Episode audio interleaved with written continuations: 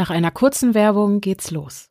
Physische und psychische Gesundheit gehen Hand in Hand. Und wie sehr Körper und Geist miteinander verbunden sind, merkt man insbesondere dann, wenn eine dieser beiden Komponenten aus dem Gleichgewicht geraten ist, was schnell mal passiert ist. Wir fühlen uns dann schlapp und ausgelaugt und mir persönlich fällt es dann, wenn der Körper mal nicht so richtig will, sehr, sehr schwer, mich aus diesen Löchern wieder rauszuziehen. Um solchen Produktivitätseinbrüchen vorzubeugen, habe ich vor einigen Monaten das AG1-Pulver von Athletic Greens getestet und zugegeben, anfangs war ich sehr, sehr skeptisch, einfach weil ich eigentlich nie viel von Nahrungsergänzungsmitteln gehalten habe.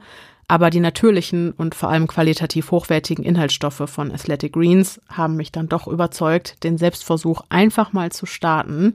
Insbesondere weil im AG1-Pulver Folat, Niacin, Pantothensäure und die Vitamine B2, B12 und B6 enthalten sind, die zu einer Verringerung von Müdigkeit und einer regelhaften geistigen Leistung beitragen. Und das hat mich natürlich gecatcht.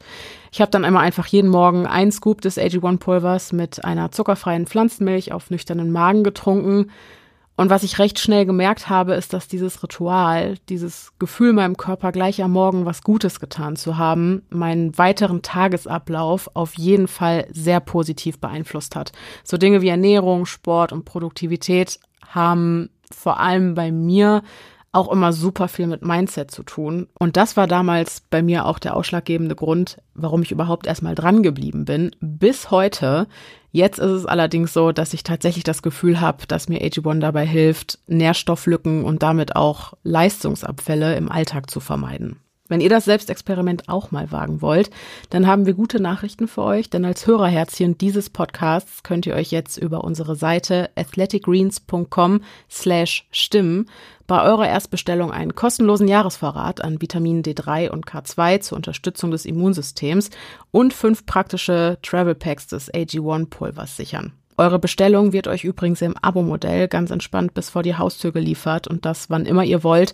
Ihr könnt das Abo aber jederzeit pausieren und auch ohne Frist kündigen. Ihr bleibt also maximal flexibel. Es gibt außerdem eine 60-Tage-Geld-Zurück-Garantie. Ihr habt also absolut nichts zu verlieren. Falls ihr gesundheitsbezogene Fragen habt, dann findet ihr die entsprechenden Informationen ebenfalls unter athleticgreens.com slash stimm.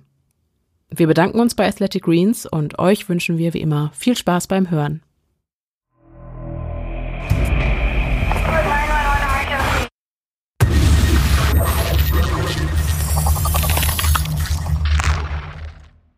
Hallo und herzlich willkommen zurück zum Podcast Stimmen im Kopf. Mein Name ist Denise und ich bin die Stimme, die ihr gerade im Kopf habt. Der Titel verrät Michael Jackson Part 3. Solltet ihr Teil 1 und Teil 2 noch nicht gehört haben, dann würde ich euch bitten, das nachzuholen. Sonst äh, könnte es passieren, dass ihr in dieser Folge ein wenig auf dem Schlauch steht, weil wir direkt an Geschehnisse, die in den beiden vorherigen Teilen besprochen wurden, anknüpfen. Und ich will euch auch gar nicht lange auf die Folter spannen. Aber aus gegebenem Anlass, ihr werdet sehen, das hier ist nicht unbedingt die längste Folge. Und das liegt daran, dass ich den dritten Teil nochmal in zwei weitere Teile gesplittet habe. Das ist ein bisschen äh, dem Zeitdruck geschuldet. Ihr äh, habt es mitgekriegt. Zurzeit veröffentliche ich zumindest im August wöchentlich jeden Sonntag beziehungsweise eher in der Nacht von Sonntag auf Montag eine neue Folge. Ähm, die Arbeit dafür ist sehr zeitintensiv und das hat mich diese Woche ein bisschen eingeholt. Das ist jetzt auch alles quasi live. Also das, was ich vorbereitet hatte, das habe ich jetzt schon alles rausgehauen. Und jetzt, während ihr hört, bin ich quasi in der Vorbereitung des nächsten Teils. Und ich habe schon einen Großteil des vierten Parts fertig, aber eben noch nicht alles. Und ich will natürlich keine Abstriche am Inhalt machen und äh, da nichts Halbes und nichts Ganzes, womit ich mich nicht zu 100 Prozent wohlfühle, veröffentlichen. Und deshalb habe ich mich dafür entschieden, okay, im August jeden Sonntag eine neue Folge. Und äh, genau, aus diesem Grund ist die heutige ein bisschen kürzer, aber nicht traurig sein, dafür kommt anders als geplant nächsten Sonntag dann der absolut letzte Teil. Und weiter kann ich es dann auch wirklich nicht mehr aufdröseln, weil Teil 1 befasst sich mit dem Jordan Chandler Fall, Teil 2 mit der Sache rund um Martin Bashir. Dieser Teil, Teil 3, wird den Prozess rund um Michael Jackson beleuchten, der von Familie Aviso in Gang gesetzt wurde als Reaktion auf Martin Bashirs Dokumentation. Und im vierten Teil besprechen wir dann die allerletzten Vorwürfe, die bislang gegen Michael Jackson erhoben wurden. Und das waren die aus der Dokumentation Leaving Neverland. Und dann, dann haben wir es auch. Und ich äh, bedanke mich bei jedem, der noch voll mit dabei ist und äh, die Sache hier mit mir durchzieht. und ich wünsche euch viel Spaß beim Hören des dritten Teils unserer Michael Jackson-Reihe.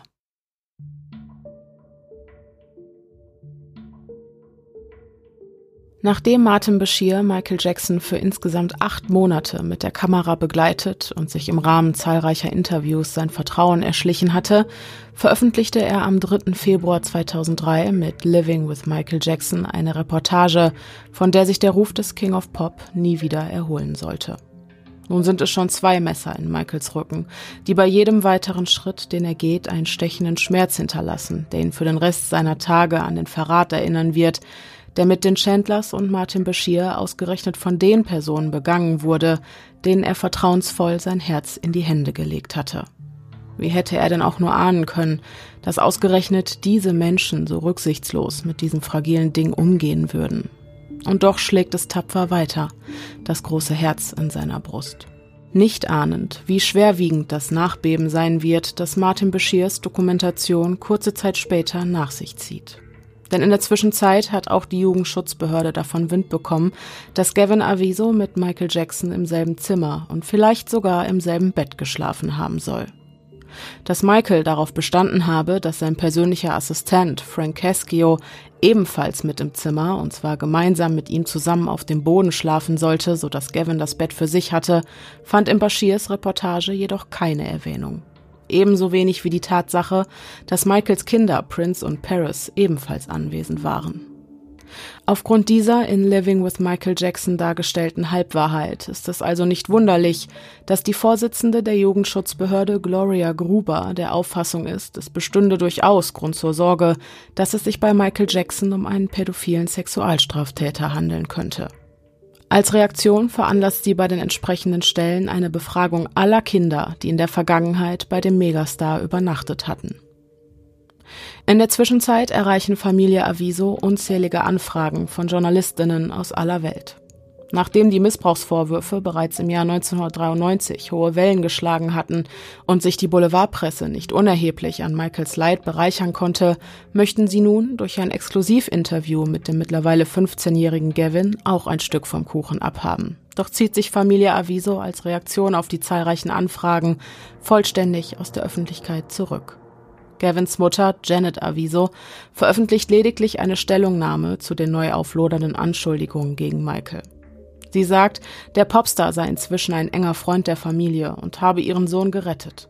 In jeder Hinsicht, in der ein Mensch nur von einem anderen gerettet werden kann. Außerdem macht Janet Aviso deutlich, dass sie die Art und Weise, mit der Bashir ihren Sohn für seine Zwecke im Rahmen der Doku missbraucht habe, stark verurteile und nicht davor zurückschrecken wird, rechtliche Schritte gegen den britischen Journalisten einzuleiten. Doch nur ein halbes Jahr später, im November 2003, sitzt Gavin bei der Polizei und sagt, Michael habe ihn im Zeitraum zwischen dem 7. Februar und dem 10. März 2003, also nach der Veröffentlichung von Bashirs Reportage, mehrfach missbraucht. Seine Mutter Janet spricht sogar davon, dass der King of Pop sie und ihre Kinder auf seiner Neverland Ranch gegen ihren Willen gefangen gehalten habe. Vorwürfe, die ein strafrechtliches Verfahren gegen Michael Jackson nach sich ziehen, das ihm ein für allemal den Boden unter den Füßen wegziehen wird. Doch woher kommt dieser plötzliche Sinneswandel? Reisen wir in der Zeit zurück. Zurück in das Jahr 2000, um genau zu sein. Das Jahr, in dem sich die Avisos und Michael kennenlernten.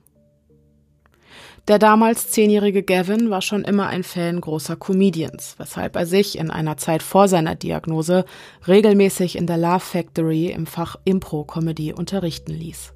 Hier lernte er den Comedian und Geschäftsmann Jamie Masada kennen. Als dieser den damals schwer an Krebs erkrankten Gavin im Krankenhaus besuchte, äußerte der Junge, dass es sein allergrößter Traum wäre, sein Idol Michael Jackson einmal persönlich zu treffen. Die Chancen, dass dieser Traum in Erfüllung gehen wird, standen jedoch denkbar schlecht, denn laut der Prognose der Ärzte hätte Gavin zum damaligen Zeitpunkt nur noch zwei Wochen zu leben gehabt. Ein Umstand, der Jamie Masada die Tränen in die Augen trieb. Nach seinem Besuch bei Gavin telefonierte er sich also so lange durch, bis er es mit seinen Anrufen bis hinter die Tore der Neverland Ranch geschafft hatte. Hier fragte er, ob es eine Möglichkeit für Gavin gäbe, die Ranch, so wie viele andere Kinder bereits vor ihm, besuchen zu können.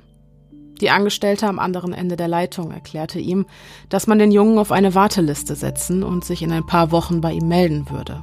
Jamie Masada war am Boden zerstört, denn bis dahin würde der Junge bereits tot sein. Am nächsten Tag besuchte der Comedian Gavin ein weiteres Mal, doch als er das Krankenzimmer betrat, war irgendetwas anders als am Vortag. Mit einem breiten Lächeln strahlte der Junge Jamie Masada entgegen. Michael Jackson höchstpersönlich habe ihn angerufen, und jetzt würde sein letzter Wunsch und größter Traum doch noch in Erfüllung gehen. Das Telefonat dauerte nur etwa fünf Minuten, doch wurde Gavin zusammen mit seiner Familie von Michael auf die Ranch eingeladen. Nach der ersten Runde seiner Chemotherapie verbrachte er samt Familie im August 2000 also einige unvergessliche Tage auf der Ranch. Bei dieser Gelegenheit lernte Gavin auch sein Idol, Michael Jackson, erstmals persönlich kennen. Zwischen dem King of Pop und den Avisos schien von Anfang an eine besondere Verbindung zu bestehen, auf dessen Fundament eine innige Freundschaft entstand. Während Gavin unerbittlich gegen den Krebs kämpfte, erhielt er bis zu seiner Genesung insgesamt 20 Anrufe von Michael. Danach schlief der Kontakt jedoch wieder ein, was Gavin das Gefühl vermittelte, von seinem Freund fallen gelassen worden zu sein. Erst im Jahr 2002, als Martin Bashir die Avisos für ein Interview mit Michael auf die Ranch beorderte, kam es zu einem lang ersehnten Wiedersehen. Im Anschluss an die Dreharbeiten wurde der Familie gestattet, die Neverland Ranch, wann immer sie es wünschten, zu besuchen. Und das taten sie bis zu dem Tag, an dem Bashirs Reportage Living with Michael Jackson am 3. Februar 2003 veröffentlicht wurde, sogar ganze zehnmal. Doch war Michael zum Zeitpunkt ihrer Aufenthalte nur selten anwesend und auch unmittelbar nach den Dreharbeiten für Bashirs Dokumentation verließ er die Ranch gleich wieder, während Familie Aviso eine weitere Nacht blieb. Übrigens ist hier auch deutlich zu erkennen, dass Bashir nicht unbedingt die Absicht verfolgte, mit seiner Dokumentation die Realität abzubilden. Anders als es von ihm während des Interviews an die Zuschauer herangetragen wird, bestand zum Zeitpunkt der Dreharbeiten zwischen Michael und Gavin gar kein enges Verhältnis mehr, was sogar durch Gavin selbst bestätigt wird. In seiner späteren Aussage bei der Polizei sagt er, es habe auf ihn so gewirkt, als hätte Michael ihn und seine Familie um jeden Preis meiden wollen. Doch gleichzeitig will er in eben diesem Zeitraum zwischen Februar und März 2003 von Michael mehrfach missbraucht worden sein. Hier ein Auszug aus Gavins Zeugenaussage aus dem Jahr 2005. Officer? Okay, also du hast vor dem Sheriff des Santa Barbara Police Departments geäußert, dass du Michael, nachdem du den Krebs besiegt hattest, nicht wiedergesehen hast, richtig? Gavin? Richtig, ich habe ihn bis zu der Bashir-Sache nicht wiedergesehen. Officer? Okay, und du wolltest ihn wiedersehen, als du bereits in Remission warst. Ist das korrekt? Gavin? Ja. Officer? Und du wolltest Neverland besuchen, nachdem du in Remission warst, richtig? Gavin, ja. Officer, du hast dich von Michael im Stich gelassen gefühlt, oder? Gavin, ja.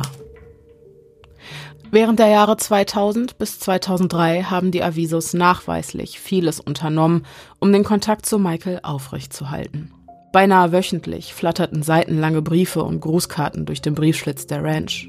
Doch war auch Michael, trotz seiner physischen Abwesenheit und Gavins Vorwurf, der King of Pop habe ihn und seine Familie im Stich gelassen, während dieser Zeit nicht untätig. Im Oktober 2000 schenkte Michael Gavin zum Beispiel einen Laptop und seinen Eltern einen niegelnagelneuen Van. Zudem veranlasste der Popstar auf seiner Ranch eine Blutspendeaktion für Gavin, bei der viele seiner Angestellten für den Jungen spendeten. Nach im Stich lassen klingt das also nicht. Im Rahmen der durch Bashirs Reportage im Februar 2003 ausgelösten Pressehetzjagd ersuchen die Avisos dann abermals den Kontakt zu Jackson. Dies gelingt ihnen über den Comedian Chris Tucker, ein gemeinsamer Freund der beiden Parteien. Am 7. Februar 2003 kommt durch diese Verbindung ein weiteres Treffen zwischen Jackson und den Avisos in Miami zustande. Anschließend fliegt die Familie zusammen mit Michael zurück nach Los Angeles, wo sie eine Nacht auf der Ranch verbringen. Bereits während des Rückflugs will Janet gesehen haben, wie Michael ihrem Sohn, als dieser schlief, zu nahe gekommen sein soll. Gavins Bruder Star könne das bestätigen. Weitere Zeugen, die diesen Vorfall beobachtet haben, gäbe es jedoch nicht. Seltsam ist, dass Janet Michael nie mit ihrer Beobachtung konfrontiert hat, schon gar nicht in der Situation, in der sie die bizarre Beobachtung gemacht haben will. In jener Nacht vom 7. auf den 8. Februar soll Michael den damals 13-jährigen Gavin dann erstmals sexuell missbraucht haben, was sich, so die Aussage der Avisos, von da an bis zum 10. März 2003 mehrfach wiederholt haben soll. Doch auch darüber schweigen Gavin und Janet, und das für die nächsten acht Monate. Stattdessen willigen sie ein in Michaels Reportage The Footage You Were Never Meant to See, welche als Antwort auf Bashirs realitätsferne Berichterstattung veröffentlicht werden soll, Michaels Unschuld im Rahmen eines Interviews zu beteuern. Auch als ihnen die Beamten vom DCSF dem Department of Children and Family Services am 20. Februar 2003 im Auftrag der Vorsitzenden Gloria Gruber einen Besuch abstatten, nehmen sie Michael in Schutz und betonen, dass er ein enger Freund der Familie sei, der so etwas niemals tun würde. Auch Gavin bestätigt diese Aussage vor den Beamten. Doch auch die erfolglosen Befragungen der Kinder, die sich mit Michael ein Bett geteilt haben sollen, können den King of Pop jetzt nicht mehr retten. Denn Thomas Snedden, der Staatsanwalt, der bereits im Jahr 1993 die Ermittlungen gegen Michael Jackson geleitet hatte, trifft am 3. Juni 2003 den Entschluss, die Strafverfolgung gegen den Prominenten wieder aufzunehmen. Und wieder mal wird das Leben des Popstars auf den Kopf gestellt. Den ersten Vorfall konnte Michael noch irgendwie verkraften, doch dieses Mal findet auch bei ihm ein Umdenken statt. In the last few weeks, a large amount of ugly, malicious information has been released into the media about me. Apparently, this information was leaked through transcripts in a grand jury proceeding, where neither my lawyers nor I ever appeared. The information is disgusting and false. Years ago, I allowed a family to visit and spend some time at Neverland. Neverland is my home. I allowed this family into my home because they told me their son was ill with cancer and needed my help. Through the years, I have helped thousands of children who are ill or in distress. These events have caused a nightmare for my family, my children, and me. I never intend to place myself in so vulnerable a position ever again. I love my community and I have great faith in our justice system. Please keep an open mind and let me have my day in court. I deserve a fair trial like every other American citizen. I will be acquitted and vindicated when the truth is told. Thank you. Sein Optimismus scheint getrübt und sein Vertrauen in die Menschen ein für allemal erschüttert und damit zerstört. In den nächsten Monaten geht Michael durch die Hölle, immer verfolgt von der Angst, fälschlicherweise hinter Gittern zu landen. Am 18. November 2003, also ganze neun Monate nachdem Bashirs Dokumentation erstmals im TV ausgestrahlt wurde, dann das böse Erwachen. Gavin Aviso erhielt bei einer Befragung durch die Polizei urplötzlich ebenfalls Anschuldigungen der sexualisierten Gewalt gegen Michael. Und auf einmal überschlagen sich die Ereignisse. Noch am selben Tag wird ein Durchsuchungsbefehl erlassen, der die Polizei von Santa Barbara sowie das FBI dazu ermächtigt, die Neverland Ranch, alle Apartments, die Michael in den Großstädten dieser Welt bezogen hatte, sowie das Haus seiner Familie und sämtliche Häuser seiner Angestellten zu durchsuchen. Maßnahmen, die aufgrund der Härte und Intensität, mittels der sie vollstreckt werden, mehr an eine Razzia als an normale Ermittlungen erinnern. Und nur zwei Tage später, am 20. November 2003, wird Michaels größte Angst für ihn bittere Realität. Mittels eines Haftbefehls wird er in Las Vegas, wo er sich zu diesem Zeitpunkt zwecks eines Videodrehs aufhält, von der Polizei festgenommen und inhaftiert. In einem späteren Interview spricht er über diese Erfahrung und erzählt, wie grob und menschenverachtend er von den Beamten behandelt worden ist. They did it to try and belittle me, to try to take away my pride. But I went through the whole system with them, and at the end, I um, I wanted the public to know that I was okay, even though I was hurting. What, what happened when they arrested you? What did they do to you? They were supposed to go in and just check fingerprints and do the whole thing that they do when they take somebody in. They manhandled me very roughly. My shoulder is dislocated literally. It's hurting me very badly. I'm in pain all the time. This is, see this arm, this is as far as I can reach it. Same with this side over here. Because of what happened at the police yeah, station? Yeah, at the police station. And what they did to, if you, if you saw what they did to my arms,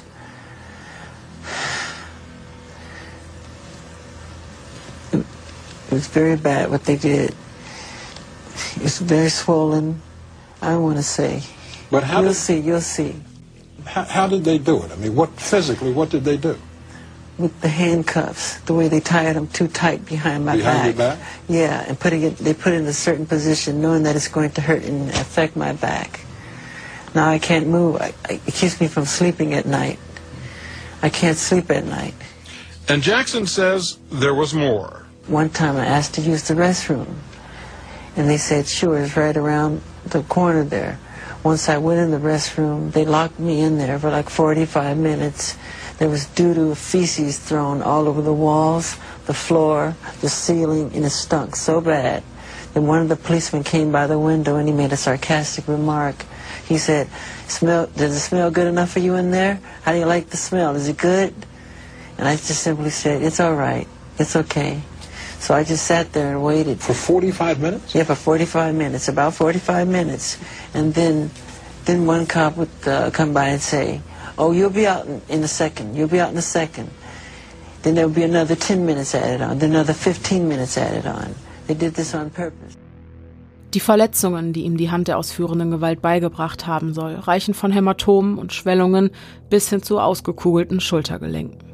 Und das, obwohl Jackson zu keinem Zeitpunkt Widerstand geleistet hatte.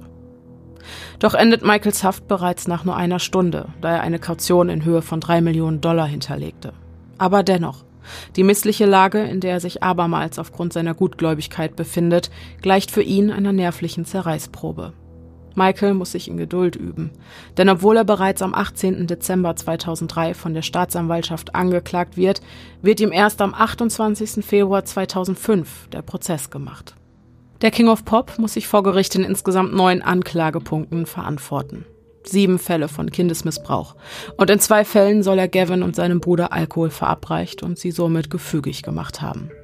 Allesamt Klagen, für die Familie Aviso den Stein ins Rollen gebracht hatte. Im Verlauf des Prozesses kommen zudem noch weitere Anschuldigungen hinzu, so zum Beispiel die Straftatbestände der Kindesentführung und Freiheitsberaubung.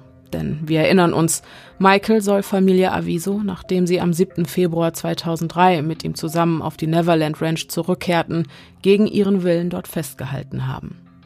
Bei einem Schuldspruch drohen Michael Jackson 18 Jahre Freiheitsstrafe.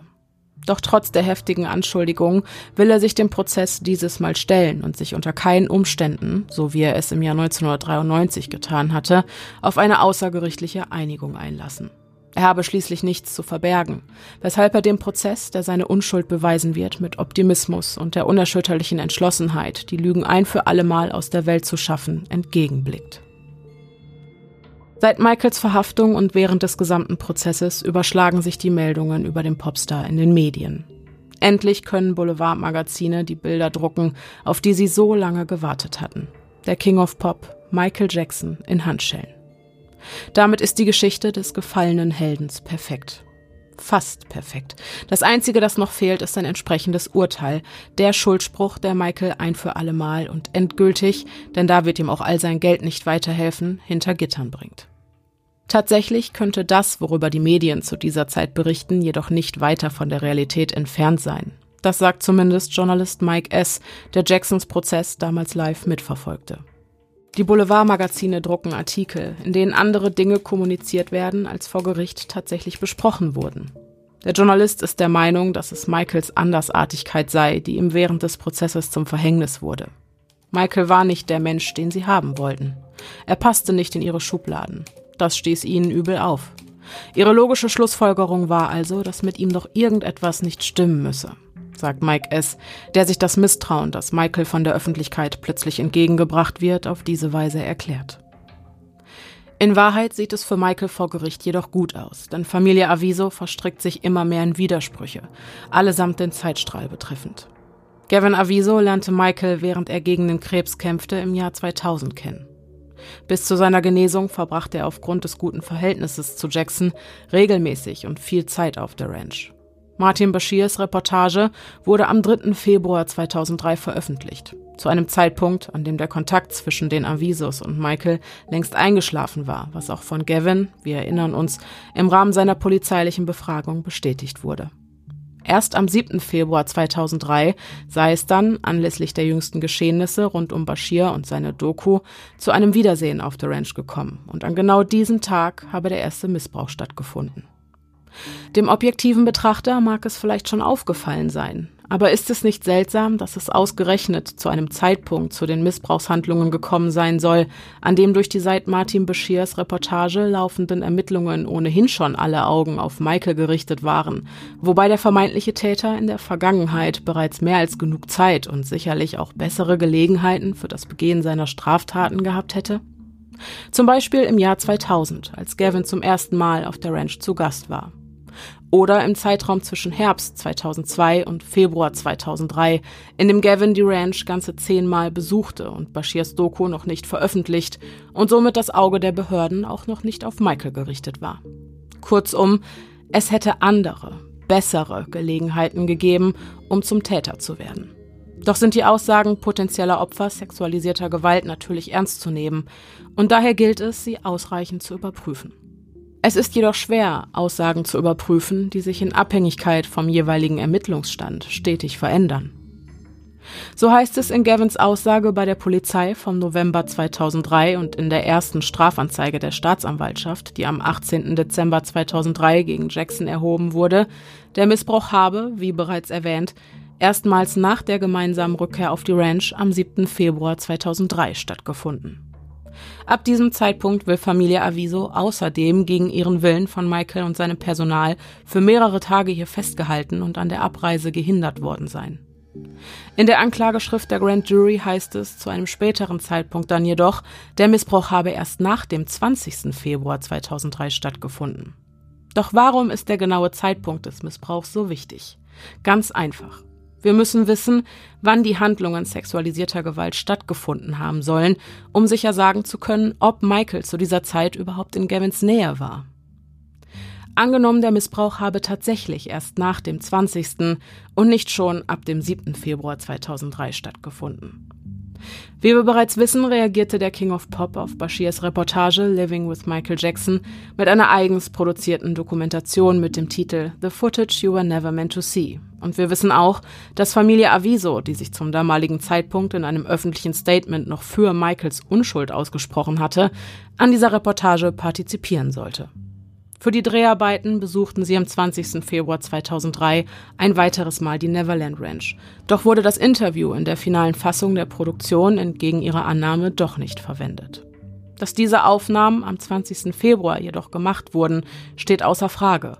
Denn die entsprechenden Tapes konnten im Rahmen der polizeilichen Untersuchung im Büro von Michaels Kameramann Hamid Muslehi sichergestellt werden. Doch war der 20. Februar laut Zeugin Jenny Winnings, die zu besagtem Datum ebenfalls Gast auf der Neverland Ranch war, ein Tag, an dem Michael persönlich überhaupt nicht anwesend war. Wie hätte er den jungen Gavin also missbrauchen sollen? Später am selben Tag erhielt Familie Aviso dann Besuch vom DCFS, dem Department of Children and Family Services von Los Angeles. Wir erinnern uns, Grund für den Besuch der Beamten war der Befehl der Vorsitzenden Gloria Gruber, die nachdem sie Martin Bashirs Dokumentation gesehen hatte, Bedenken anmeldete, Jackson könne tatsächlich ein pädophiler Sexualstraftäter sein, da er mit Minderjährigen in einem Bett geschlafen hatte. Im Rahmen ihrer Befragung weichen die Avisos nicht von ihrer Aussage ab. Sie sagen dasselbe wie bereits vor nur wenigen Stunden im Interview für The Footage You Were Never Meant to See. Michael sei ein enger Freund der Familie und unschuldig. Er habe ihnen sehr geholfen und Gavin sei ihm zutiefstem Dank verpflichtet. Die Befragung durch das DCFS fand übrigens im Haus von Janet Avisos neuem Lebensgefährten statt, den sie kennenlernte, nachdem die Ehe mit Gavins leiblichem Vater 2001 in die Brüche gegangen war. Aber inwiefern ist der Ort von Bedeutung? Ganz einfach. Die Aussage, dass Familie Aviso, wie sie später bei der Polizei aussagten, in diesem Zeitraum gegen ihren Willen auf der Ranch festgehalten wurde, ist somit also schon mal hinfällig. Auf die Frage, warum Gavin und seine Mutter den Beamten vom DCFS nicht direkt etwas von den vorangegangenen sexuellen Belästigungen erzählt hätten, erwiderten sie, dass Michael und sein Team ihnen gedroht und sie eingeschüchtert habe. Zudem sagten sie, sie hätten während des Drehs für The Footage You Were Never Meant to See unter Zwang gestanden und Michael nur deshalb in Schutz genommen. Das, was die Polizei auf den Tapes gesehen hatte, die in Hamid Muslehis Büro sichergestellt wurden, sah jedoch nicht unbedingt nach Zwang und Einschüchterung aus. Ganz im Gegenteil. Die Avisos lachten und scherzten vor laufenden Kameras und auch die Lobpreisungen ihres Retters in der Not wirken durchaus authentisch. My children and me know what rejection is. To be neglected, to be spit on, to be talked about, to be made an outsider. Only because of our status in life or what we were going through. And Michael did not have that. He said, Come to him, not just Gavin, but Star and Davelin and me, and called us his family. And Gavin was the one that asked him, Could I call you daddy? And Michael said, Of course. And so, through him, it sparked Star and, Gav- and Davelin calling him Daddy Michael. Very innocent and beautiful relationship, which everyone has spun it out of control. It's a wish come true. For example, to see my children interact with an ideal role, a father role model. Um, he plays with them, laughs with them, he uh, lets them win. He wrestles with them. He, and um, he makes jokes with them. Um, Go on the rides together. he shows them Watch movies together. he shows them the basic foundation of what life is, and that's a loving family. The stronger your foundation, the higher your building is. My first impression was that he's a very loving, caring, humble man. He took us under his wing when nobody else would. Um, he didn't turn us away like um, all the people were doing. And he gave my brother the extra little spark he needed in his mind because my brother was to the point where he couldn't even move. He couldn't even talk. And he gave my little brother so much. An anderer Stelle planen sie, was sie noch alles sagen könnten, um ihrem Freund Michael zu helfen. Und dabei schienen sie nicht einmal zu merken, dass sie bereits gefilmt werden. Wait, wait. You know how these Bashir? Hey, you know how Bashir zoomed in on on him holding hands? Do that the same thing. Because you know. Because because that's what a mother uh, Like, does know with a a son, does. or a father does with a son. You know, and they try to make it out to see be something wrong and dirty. Put your back straight. The hand holding thing. Okay. You, how, how did that make you feel? Oh, we're on camera. Yeah. Oh, We are? Yeah, I was just rolling. Oh God! These, this is the outtakes of the out. Nur warum haben die Avisos ihre Aussage in erster Linie geändert? Wieso wurde aus dem 7. Februar plötzlich der 20.? Auch dafür gibt es eine naheliegende Erklärung. Nachdem dieses Bildmaterial im Rahmen der Ermittlungen gefunden wurde, welches ja eindeutig belegt, dass das Verhältnis zwischen Jackson und der Familie bis zum 20. noch gut und frei von Anschuldigungen war, einigte sich Familie Aviso vermutlich mit ihren Anwälten darauf, das zuvor angegebene Datum, der 7.2.2003, einfach auf den Zeitraum nach dem 20. Februar zu ändern. Auf diese Weise ließe sich nämlich rechtfertigen, warum sie an diesem Tag noch in den höchsten Tönen über Michael sprachen. Doch durch diese Strategie ändert sich nicht nur der Zeitstrahl, sondern das ganze Narrativ ihrer Aussage. Dadurch, dass zum Zeitpunkt des Drehs für The Footage You Were Never Meant to See noch kein Missbrauch stattgefunden hatte, hätten die Avisos von Michaels Team auch gar nicht für die folgende Befragung des DCFS durch Drohungen dahingehend manipuliert werden müssen, dass sie etwas Nettes über den King of Pop sagen. Genauso verhält es sich mit der Argumentation, wenn es um die Frage geht, warum sie gegenüber des DCFS die Missbrauchsvorwürfe gar nicht erst erwähnt haben. Weil es, nach dieser neuen Version der Geschehnisse, zu diesem Zeitpunkt noch nichts zu erzählen gegeben hätte. Zudem setzt diese zweite Version der Geschichte voraus, dass Michael erst, als die Jugendschutzbehörde und die Polizei ihn bereits ins Auge gefasst hatte, angefangen habe, Gavin zu belästigen. Ein denkbar ungünstiger Zeitpunkt, oder etwa nicht? Doch da ist noch mehr, das man über Familie Aviso wissen sollte. So ist bewiesen, dass Mutter Janet bereits in einem anderen Prozess, unabhängig von Michael Jackson, unter Eid gelogen hat. Zudem habe ihr Ehemann in der Vergangenheit mehrfach versucht, über Prominente an Geld für Gavins Operationen zu kommen, was prinzipiell nicht verwerflich wäre, wenn er die Gelder nicht für seinen eigenen Vorteil veruntreut hätte. Laut verschiedenster Zeugenaussagen, allesamt von ehemaligen Besuchern der Neverland Ranch, habe Familie Aviso Michaels Angebot, die Ranch besuchen zu dürfen, schamlos ausgenutzt. Einmal seien sie ganze drei Monate geblieben und mit verstreichender Zeit seien immer mehr Cousins und Cousinen hinzugekommen, die sich laut dem Zeugen Mark Lester wie Hooligans benommen hätten. Auch seine Tochter Lacey Lester sagt, jeder konnte sehen, dass diese Familie Michael Jackson und sein großes Herz nur ausnutzte. Er wollte ihnen eine schöne Zeit bescheren.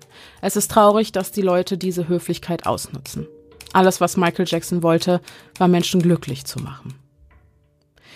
Dieselben Zeugen bestätigen außerdem, dass Janet Aviso die Anschuldigungen erst erhob, nachdem sie und ihre Kinder nach einem langen Aufenthalt gebeten wurden, die Ranch zu verlassen. Es werden außerdem mehrere Kinder in den Zeugenstand gerufen, die in der Vergangenheit unzählige Nächte mit Michael auf der Ranch verbracht hatten. Unter ihnen auch Kinderstar Macaulay Culkin, der durch seine Rolle im Film Kevin allein zu Haus international bekannt wurde. Auch er habe mit seinem Freund Michael im Alter zwischen 9 und 14 Jahren mehrfach in einem Zimmer geschlafen. Doch habe diese Tatsache eine ganz andere Bedeutung, als man zunächst vielleicht vermuten mag. In einem Interview schildert er die Bedingungen, unter denen Michaels berühmt-berüchtigte Pyjama-Partys stattfanden. Uh, what we have to cover it, so let's ask about it. What's the relationship that you had with Michael Jackson? Uh, had or have? I mean, it's had of, both. You know, whatever. Uh, let's go with had. listen, have. You know, he's just he's a good friend of mine, and he still is. I mean, everything that's going on. I mean, it's unfortunate. It's an unfortunate situation for for everyone involved, and. You know, How did you I, first get to meet him? uh, I first met him. He kind of called me randomly, like out of the blue. You're just kind of like, "Hi, it's Michael." I'm just like, "Hey." And the thing This is, was with, after Home Alone. This is after Home Alone. I actually had met him before I was doing um, Nutcracker uh, at Lincoln Center. I was playing Fritz, and he came Oh, backstage one day, and I, I actually met him very briefly. And he kind of recognized me because it was after I'd done Uncle Buck, and so he kind of mentioned something, and then he calls me up kind of out of the blue, and it's kind of just this weird random thing. And he was like, "Why don't you come over to my house?" And the thing is, I didn't react to him the way most people did. Most people like Michael Jackson, and you know, I mean, he was a god to people, and to me, he was, you know, I knew he was a pop singer, but beyond that, you know, I didn't. I wasn't one of the fans. And I think that's one of the reasons why we connected was the fact that you know I believe me I call him a jerk all the time. I call him a fathead and a this and a that. You And know, your and he brother gets knew it. him too? Yeah, yeah, no, we all did. I mean, he was you know a family friend. What basically. happened at the house? That's what all these things It's you know that's that's what's so weird. You know, what did happen? Nothing happened. You know, I mean, nothing really. I mean, we played video games. You know, we, we you know played it at the amusement park. Well, the thing is, the thing is with that whole thing is that you know they go, oh, you slept in the same bedroom as him. It's like I don't think you understand. Michael Jackson's bedroom is two stories. and it has like like three bathrooms and this and that. So when I slept in his bedroom, yeah, but you have to understand the whole scenario. And the thing is with Michael is that he's not very good at explaining himself, and he never really has been because he's not a very social person. I mean, he's you're talking about someone who's been sheltered and sheltering himself also for the last like 30 years, or you know, and so. He's not very good at communicating to people and not very good at conveying what he's actually trying to say to you. And so when he says something like that, you know, people, you know, he doesn't quite understand why people react the way that they do. Why do you think he likes young people so It's because it, it's the same reason why he liked me was the fact that I didn't care who he was. That was the thing. I talked to him like he was a normal human being, and that's what. And, and kids do that to him because he's not. I mean, he's Michael Jackson, the pop singer, but he's not the god of you know the king of pop or anything like that. He's just you know a guy who's actually very kid-like himself and wants to go out there and wants to play video games with you. Auch die ehemalige Besucherin Jenny Winnings bestätigt, genau wie Macaulay Culkin, dass Michaels Schlafzimmer über zwei Etagen reichte. Ein Raum so groß, dass ihr bei der Führung über die Ranch zunächst überhaupt nicht bewusst war, dass sie sich gerade in Michael Jacksons Schlafzimmer befindet. Neben Macaulay Culkin spricht sich auch der mittlerweile 25 Jahre alte Wade Robson vor Gericht für Michaels Unschuld aus. Und das sogar unter Eid. Ausgerechnet der Mann, der 14 Jahre später in der HBO-Produktion Leaving Neverland schwere Anschuldigungen gegen Jackson erhebt, indem er sagt, der Sänger habe auch ihn in Kindheitstagen sexuell missbraucht. Doch das ist zum Zeitpunkt der Verhandlungen im Jahr 2005 noch Zukunftsmusik.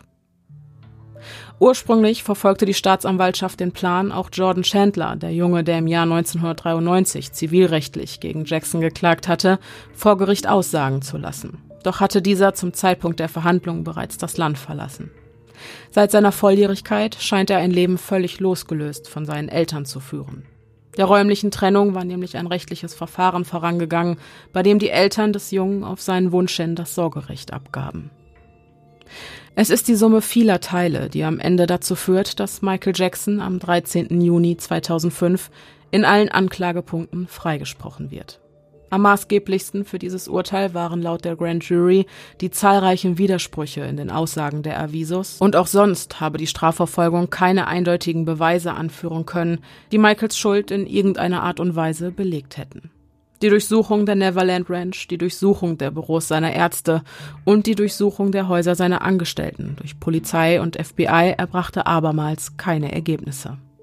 Zudem wurde im Jahr 2005 eine Untersuchung durch ABC mit den Top-Psychiatern und Psychologen der USA durchgeführt und sie alle kamen zu dem Entschluss, dass Michael Jacksons Verhalten für einen Pädophilen tatsächlich eher ungewöhnlich sei. Der deutsche Psychologe Dieter Speck stimmt dieser Aussage zu. Im Rahmen eines Interviews für das deutsche Fernsehen teilt er seine Theorie mit dem Publikum. Fest steht, wir sind alles keine Mediziner. Aber ich glaube, man muss auch nicht Mediziner sein, um zu erkennen, dass dort die plastische Chirurgie irgendwo zugeschlagen hat. Und nicht nur, um einen Ton höher zu treffen. Ist nicht verwerflich. Warum?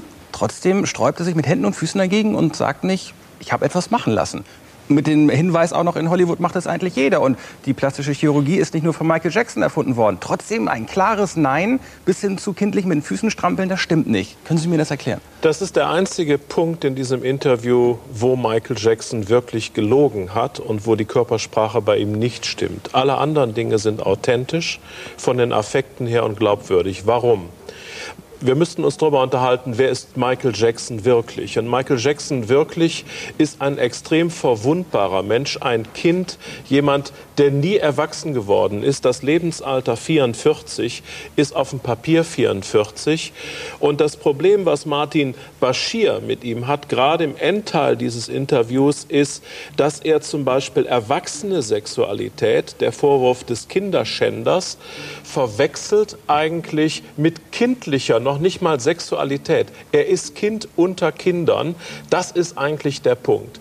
Warum er das, warum er das warum er das mit dem Gesicht. Eine Frage.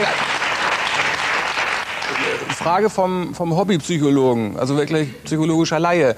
Ist das ein Teil Schizophrenie? Nein, wie, überhaupt nicht. Wir müssen einfach gucken, und damit komme ich auf das Gesicht dann, weil das ist ja in einem Verbund eigentlich zu sehen. Michael Jackson ist von seinem Vater brutalst misshandelt worden. So brutal, dass er Ohnmachtsanfälle bekommen hat, dass er erbrochen hat, dass er sich verkrochen hat, Dinge, die er in diesem Interview auch andeutet, dann aber dann nicht ausführt, wo Angst in seinem Gesicht ist, wo seine Mimik völlig authentisch ist. Und das hat ihn geprägt. Derselbe Vater hat noch vor zwei Jahren im Interview gesagt, es hätte seinem Sohn nicht geschadet und Eltern sollten ihre Kinder ruhig öfter schlagen. Und immerhin hätte er seinen Sohn so geschlagen, dass er jetzt eben die Nummer eins im Pop-Business gew gewesen wäre. Vor diesem Vater hat er Angst gehabt. Auf der anderen Seite hat er immer die Liebe seines Vaters gesucht. Und derselbe Vater hat sich über sein Gesicht, über seine Akne, über seine Nase mokiert. Und er wollte dem Vater gefallen man würde sagen, eigentlich perverserweise oder paradoxerweise, weil er hat ja Angst gehabt, aber er hat die Liebe des Vaters nie bekommen. Und dieser Liebe läuft er zeitlebens hinterher. Und was er jetzt macht, ist, dass er Kinder um sich sammelt, selber Kinder haben will, um eigentlich diesen Kindern Vater zu sein. Er ist also Kind und Vater in einer Person. Und das, was er mit den Kindern macht, macht er eigentlich mit sich selber. Also im Herzen eigentlich ein ganz reiner, ein ganz guter, ein ganz gutmütiger, ein ganz naiver Mensch. Martin Bashir hat ihn abgezockt, er hat ihn ausgenutzt. Er hat ihn es ist eine, Frau Koludewig, eine journalistische Glanzleistung. Da würde jeder Journalist von träumen. Aber der Preis ist eigentlich der Preis des Erschleichens von Würde, und des Vernichtens einer Persönlichkeit, weil er nicht mit lauteren Mitteln gearbeitet hat. Und am Ende, wir merken es im Interview, wird es für Martin Bashir plötzlich eng. Und dann konfrontiert er. Das ganze Vertrauen, was er erschlichen hat, bricht zusammen, dann konfrontiert er. Und die Augen von Michael werden Schlitze. Sie sehen das. Er kriegt einen defensiven Gesichtsausdruck und er bricht am Ende ab, weil er merkt plötzlich, er ist reingelegt worden. Und deswegen gibt es jetzt den zweiten Teil, mit dem sich Michael Jackson wehrt und wo er eigentlich sagen will, ich bin, ich bin kein Kinderschänder. Und ich muss noch etwas sagen, Oliver Geissen. Ich selber bin damals bestürzt gewesen. Ich mag ihn als, als Performer, als Künstler. Er ist einer der größten Artisten, die wir einfach haben. Aber als diese Kinderschänder-Nummer kam, bin ich entsetzt gewesen. Und viele Radiostationen haben ihn eine Zeit lang nicht mehr gespielt. Nachdem ich das gesehen habe und mich mit seiner Biografie mehr beschäftigt habe und die Wurzeln gesehen habe, habe ich gesehen, er ist nicht der klassische Kinderschänder, der Kinder schändet, um seinen eigenen Lustgewinn zu befriedigen. Er ist also kein Pädophiler, sondern er ist eigentlich Kind, naiv. Er ist wirklich jemand, der sagt, er schläft nicht mit Kindern, er schläft bei Kindern. Und das ist ein Riesenunterschied. Wenn ich mir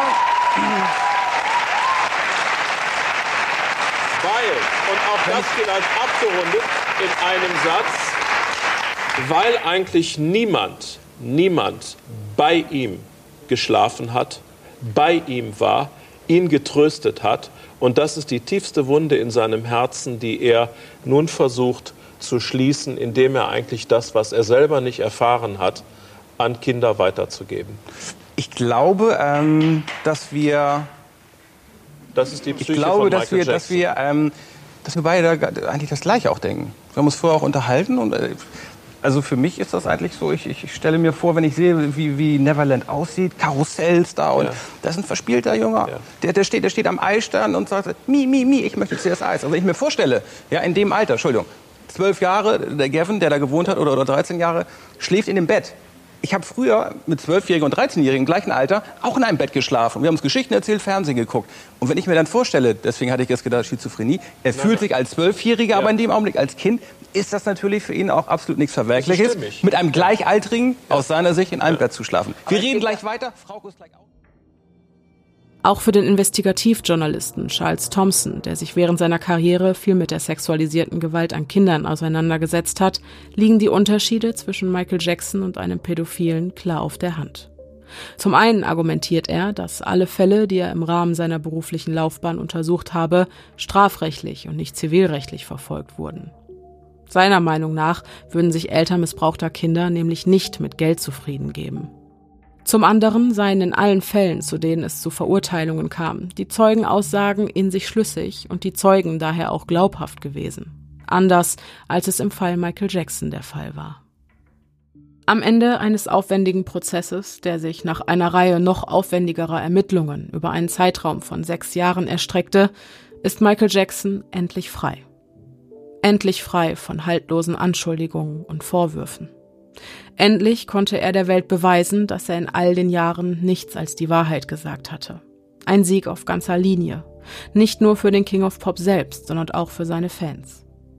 Als das Urteil verkündet wird, ist das Gejubel vor dem Santa Barbara Courthouse so laut, dass es auch innerhalb des alten Gemäuers nicht mehr zu überhören ist. Nach all den Jahren sieht es also endlich danach aus, als würde es für Michael Jackson doch noch ein Happy End geben. Nach dem nervenaufreibenden Prozess zieht er sich weitestgehend aus der Öffentlichkeit zurück, arbeitet nur noch im Hintergrund an den Dingen, für die sich sein Herz begeistern kann. Erst im Mai 2006, als er bei den MTV Video Music Awards in Tokio einen weiteren Legend Award entgegennimmt, tritt er seit seinem Freispruch erstmals wieder vor die laufenden Kameras.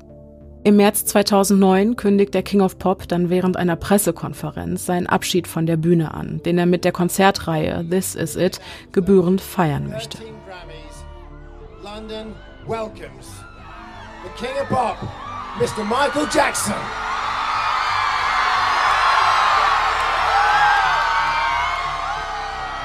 Thank you all.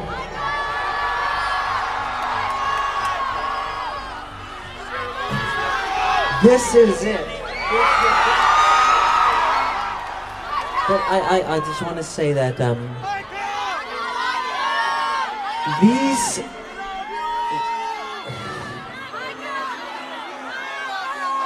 these will be my final show performances in London.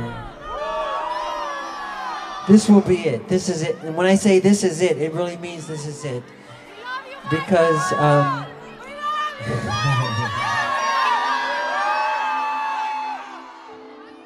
Zunächst werden nur zehn Konzerte angekündigt, aus denen aufgrund der extrem hohen Nachfrage jedoch im Nu sage und schreibe 50 Konzerte werden. Es ist nicht länger die Rede von einer Konzertreihe, sondern von einer ganzen Tour, die Michael im Zeitraum zwischen Juli 2009 und März 2010 abhalten soll. Dass diese Entscheidung allerdings nicht im Sinne des Künstlers getroffen wurde, davon erzählt mir Dieter Wiesner, Michaels ehemaliger Manager. Also ich war ja vorher noch in den USA, weil die mich angerufen hatten Mhm. Äh, Michael Jackson hatte erfahren, dass man zwar 30 Konzerte verkauft hätte. Und sie hatten sich geeinigt auf 10, aber die waren auch noch nicht unterschrieben zu dieser Zeit. Oh. Und er hat mich dann angerufen und ich habe ihm gesagt, Michael, das sind 30 schon. Da waren schon 30 verkauft. Am Ende waren es ja 50, die verkauft mhm. Das war gar nicht in seinem Sinne. Nein. Und mhm. deshalb hat er sofort die Rehearsals abgebrochen. Ähm, und ist da nicht mehr hingegangen. Und dann ist Panik ausgebrochen. Die äh, Leute konnten nicht mehr produzieren, konnten nichts mehr machen. Und es war ganz klar, dass die Konzerte auf jeden Fall in dem Zeitplan nicht stattfinden werden, weil es dann plötzlich alles äh, schief lief. Und ich bin dann rübergefahren und Joe Jackson war mit mir und wir wollten dann rein zu ihm. Und dann hat die Nation of Islam das alles gestoppt und wir konnten nicht zu ihm rein. Joe Jackson war sehr aufgebracht und ich war dann ich habe gesagt, ich fliege nach Hause. Das, das, das geht gar nicht, was hier gemacht wird. Und mhm. habe den Fehler gemacht, bin nach Hause geflogen. Außenstehende sind oft geneigt zu glauben, dass das Leben eines Megastars selbstbestimmt ist. Mitnichten. Die Kuh zu melken, solange sie noch Milch gibt, scheint nicht selten das Credo derer zu sein, die sich doch eigentlich für die Interessen des Künstlers einsetzen und ihm den Rücken stärken sollten. Nun steht Michael Jackson also ein weiterer Triathlon, bestehend aus anstrengenden Tanzeinlagen auf der Bühne, einsamen Nächten in Hotels und endlos scheinender Rastlosigkeit bevor. Eine für den mittlerweile 50-Jährigen unüberwindbar scheinende Aufgabe. Doch die Tickets sind bereits verkauft und die Fans verlassen sich auf ihn. Der King of Pop blickt also mit gemischten Gefühlen dem Auftakt seiner This Is It Tour im Juli 2009 entgegen. Doch zu diesem spektakulären Auftakt kommt es nicht. 18 Tage vor Beginn der Tournee ist Michael Jackson bereits tot. Am 25. Juni 2009 stirbt der King of Pop und mit ihm eine Legende. This is it. Aus und vorbei. Fans auf der ganzen Welt sind geschockt, machen ihrem Trauer auf offener Straße Luft und liegen sich mit ihren Leidensgenossen in den Armen. Noch ahnen sie nicht, dass der Tod ihres Helden kein Zufall war.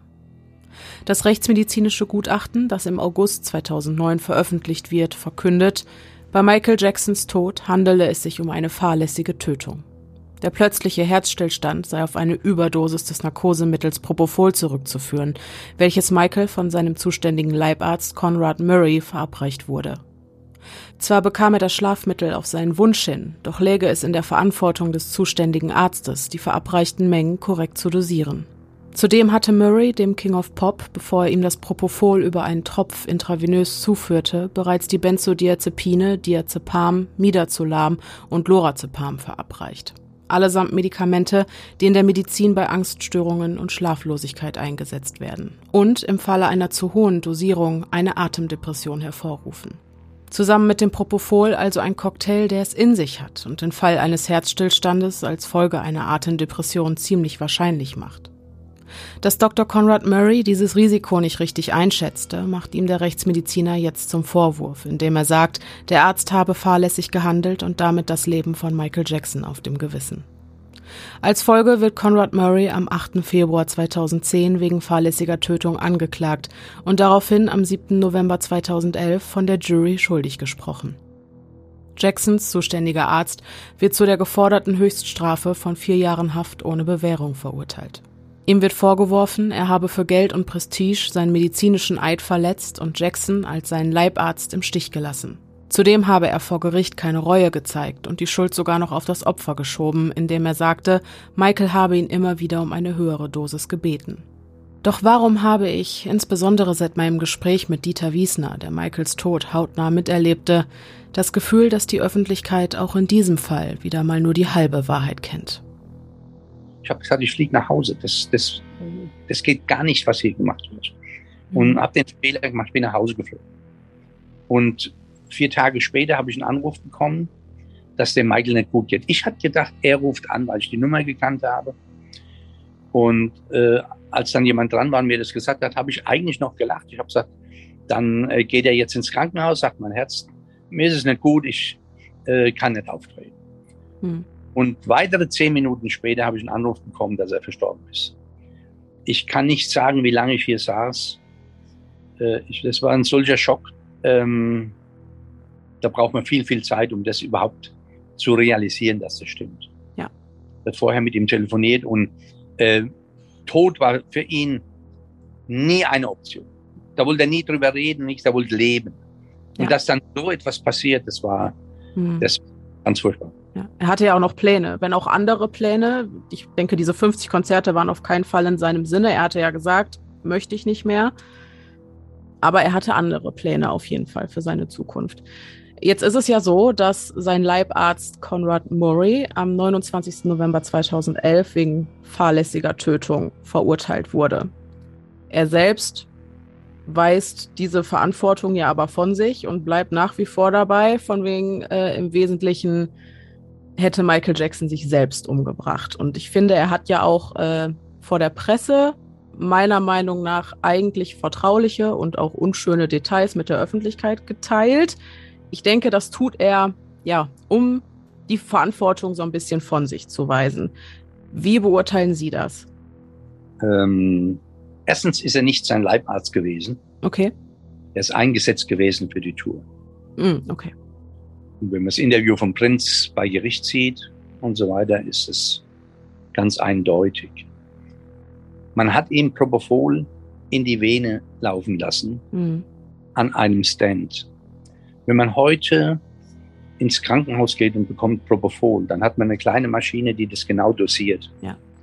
Äh, daran, da muss man gar nicht weiter etwas sagen. Wäre undenkbar, dass sowas hier passiert. mm, Und ich weiß aus sehr vertraulicher äh, Umgebung, dass Leute versucht haben, Notarzt zu rufen und so weiter. Das hat man nicht zugelassen, die ersten 25 Minuten.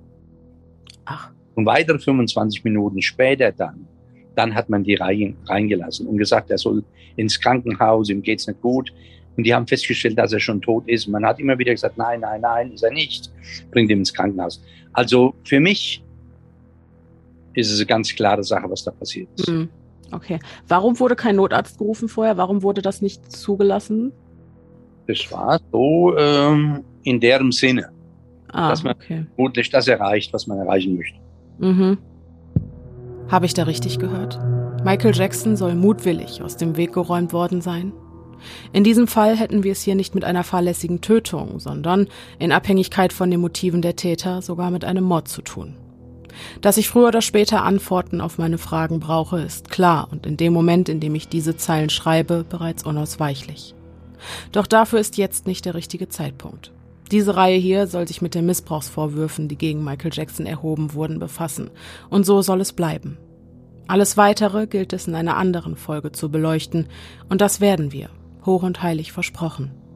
Wir werden die mysteriösen Umstände rund um Jacksons Tod genauso sezieren, wie wir es mit den Anschuldigungen der sexualisierten Gewalt auch getan haben. Und wir werden Antworten auf unsere zahlreichen Fragen finden. Nur erfordert dieses Unterfangen Zeit. Wie viel Zeit, das hat eine simple Google-Suche im Schnelldurchlauf zu diesem Thema bereits erahnen lassen. Zeit, die ich im momentanen Augenblick nicht habe, denn unser eigentliches Thema ist ein anderes. Und was das betrifft, sind wir mit Michaels Tod noch lange nicht am Ende der Fahnenstange, denn auch nach seinem Tod ist dem King of Pop ein Ruhen im Frieden nicht vergönnt. So, ihr lieben Hörerherzchen. Um ehrlich zu sein, lässt mich das Ende dieser Folge sprachlos zurück. Und deswegen möchte ich dem auch an dieser Stelle nicht viel hinzufügen. Als kleines Andenken an Michael Jackson lasse ich euch jetzt noch eine Rede von ihm da, die könnt ihr euch anhören, wenn ihr wollt, die meiner Meinung nach sehr schön zeigt, was Michael Jackson im Leben wichtig war und wofür er sich zeitlebens eingesetzt hat. Ich hoffe, dass euch diese Folge gefallen hat und dass wir uns nächste Woche für den letzten Teil wiederhören. Bis dahin, bleibt sicher, es ist gefährlich da draußen.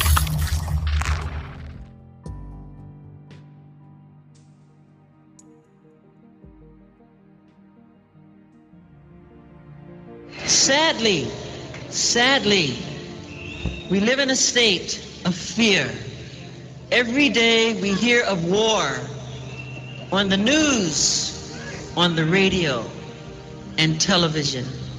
In the newspapers, always of war. We hear of nations hurting each other, of neighbors hurting each other, of families hurting each other, and of children killing each other. We must learn to live and love each other before it's too late. We have to stop. We have to stop the prejudice. We have to stop the hating. We have to stop living in fear of our own neighbors. I would like all of you now to take the hand of the person to the left and to the right of you. Go ahead right now. I mean it. Don't be shy. Do it. It starts now. To the person next to you, to the left and the right. I mean it right now. Go ahead. Don't be shy. Do it. Do it. Now tell the person, tell the person next to you that you care for them. Tell them that you love them. This is what makes the difference. Together, we can make a change in the world. Together, we can help to stop racism. Together, we can help to stop prejudice. We can help the world live without fear. It is our only hope. And without hope, we are lost.